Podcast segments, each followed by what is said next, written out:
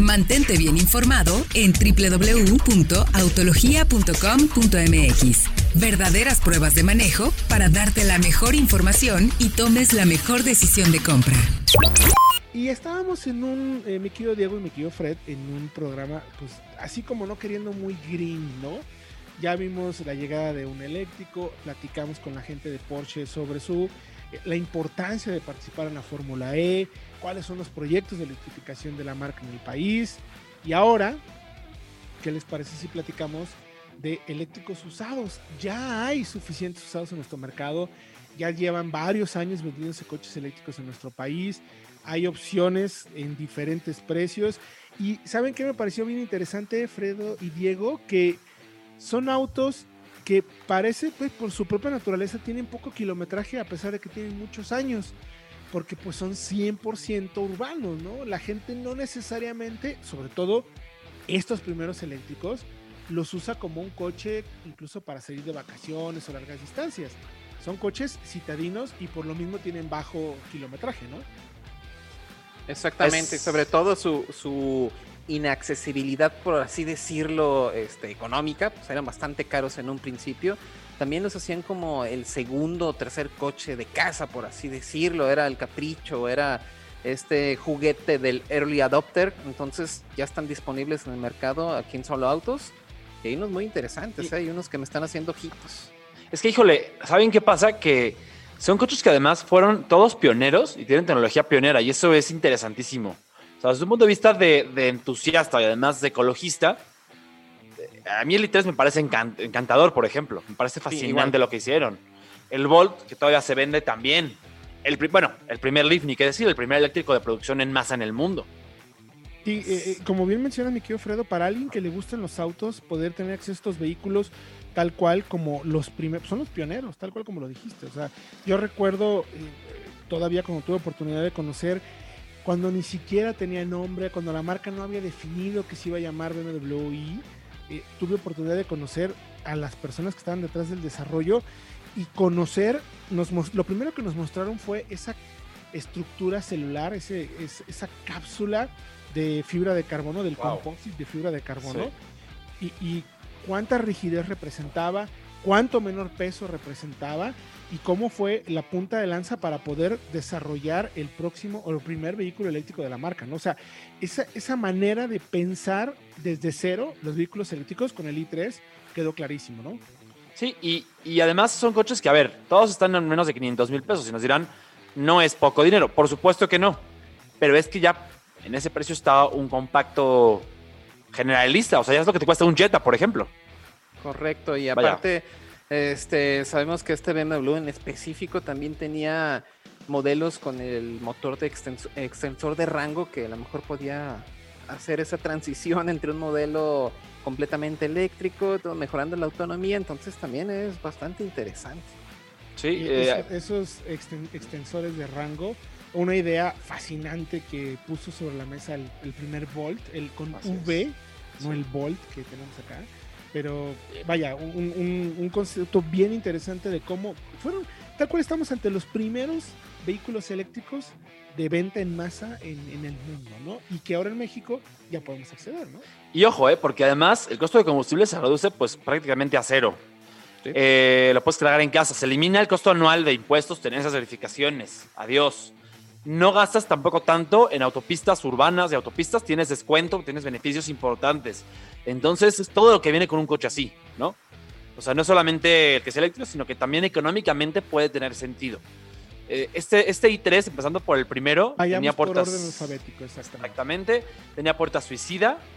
Y la batería fue de 22 kWh hasta el 2016 y se incrementó a 33 en el 2017. Los primeros tenían autonomía eléctrica de 130 kilómetros, que ojo, es poca comparada con los, lo que tenemos hoy, pero que para andar dos, tres días, en algunos casos en ciudad, hacer ir y venir del trabajo puede ser suficiente y lo cargas en casa, en la noche. Y, sabes que se carga rápido, Fred, porque 22 eh, kilowatts es realmente poco. Hablábamos de la BMW iX3, eh, la batería es de 80 kilowatts. de hecho, es el, es el más grande prácticamente. Es el reemplazo de este auto. Esa iX3. Básicamente, sí. Básicamente, y en soloautos.mx, fíjense lo que encontramos. Hay un i3 2016 con 34 mil kilómetros. O sea, a muy buen precio por 490 mil pesos, con garantía. Sí, ojo, la garantía Ah. es de 8, por las baterías, nos han preguntado mucho por temas de baterías. 8 o 10 años. Todavía tienes garantía de baterías. Sí, es Todavía. Es como, la, es como la garantía del motor, digamos, que es un Correcto. auto de combustión. Lo, lo más costoso potencialmente es eso y está cubierto. Y seguimos, Héctor y Diego. El siguiente, mi querido Diego, ¿cuál es el siguiente en la lista? Exactamente, con el Bolt. Chevrolet Bolt EV, uno de los favoritos y uno de los que ya representó una oferta bastante sólida en todo este campo de electrificación en nuestro país, con 383 kilómetros de autonomía desde que llegó, lo que era más o menos ya equivalente a lo que era un tanque de gasolina entre 40 45 litros, por ejemplo, motor de 200 caballos, 266 libras pie y que también nos ha dejado sorprendido las veces que, los que lo hemos probado, incluso le hicimos test técnico. Sí. Además, eh, Diego, un, formato monovolumen. Hasta tequila, ¿te acuerdas, Diego? Sí. Hicimos un Guadalajara tequila, entendiendo que era un vehículo con más autonomía. Ahí se nota tal cual la evolución de los paquetes de baterías, ¿no? O sea, esos pequeños años de diferencia, el brinco que se ha logrado en densidad energética en el tema de las baterías y sobre todo la captación y procesamiento.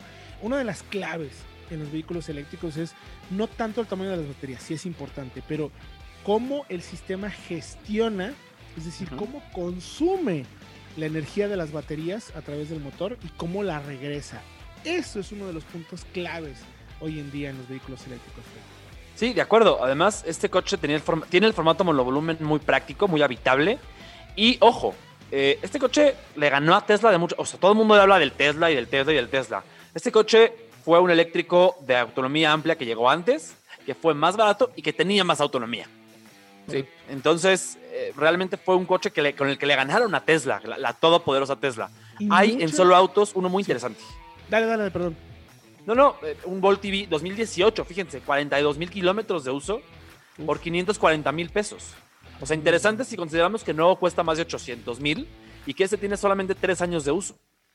Y ojo, traía mucha tecnología aplicada, la pantalla, los sistemas. Es un auto que representa ese, ese paso distinto para lograr tener un coche eléctrico bien interesante. ¿Y con cuál concluimos entonces, mi querido Fredo? Pues con el Nissan Leaf, el primer eléctrico de producción en grandes masas del mundo, que también es el más barato, porque lógicamente es más antiguo. O sea, la producción aquí empezó desde 2010, en la primera generación, hasta 2018, luego vino la segunda generación, la actual, y tenía sus contras, porque como todo lo, lo pionero, la autonomía no era la más amplia, y además recuerdo que se reducía si usabas los accesorios del coche. O sea, Sí. prendías luces, radio, desempañador, aire, iba bajando, pero rompió paradigmas y dio movilidad eléctrica a las masas. Eh, los primeros tenían autonomía de 170 kilómetros, una batería de 30 kilowatts para México, una más pequeña para otros mercados que no llegó, Eh, pero era suficiente, de nuevo, para moverte en ciudad.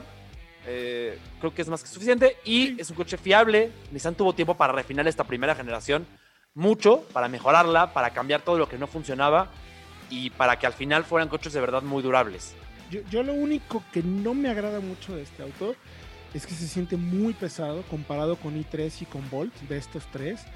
Es el que quizás, como bien dices, tecnológicamente, no quiero decir atrasado porque no es correcta la palabra, pero un poquito eh, más lejos de los otros dos, si lo queremos decir así. O sea, sigue siendo un auto muy bueno, pero de los tres no es el que más me gusta.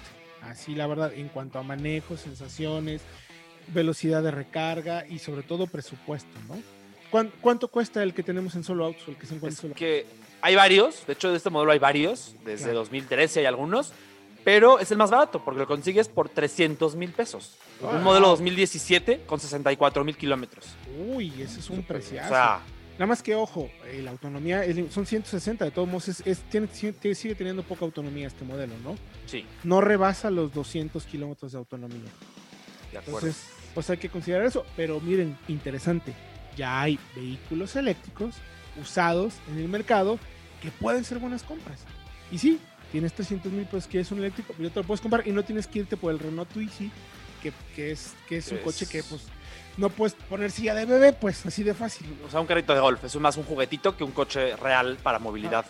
Deja tú de eso, ahorita con las lluvias sin ventanas, Uf, ¿qué, haces? Sí, no. Imagínate, imagínate nada más. Pero bueno, pues muy interesante la verdad el análisis. Eh, vayan por favor a soloautos.mx, la sección de noticias. Ahí van a poder checar estos coches a detalle. Hay uno nuevo que se puede comprar en 10 segundos, mi querido Diego. ¿Cuál sería? Está el Jack S1, precisamente, de la gama de eléctricos más amplia que hay en México. Justo, 499 mil pesos. Es pequeño, es contenido, pero ¿qué tal? Pues ya les diremos si es una buena compra o no cuando tengamos oportunidad de manejarlo. Gracias, mi querido Diego.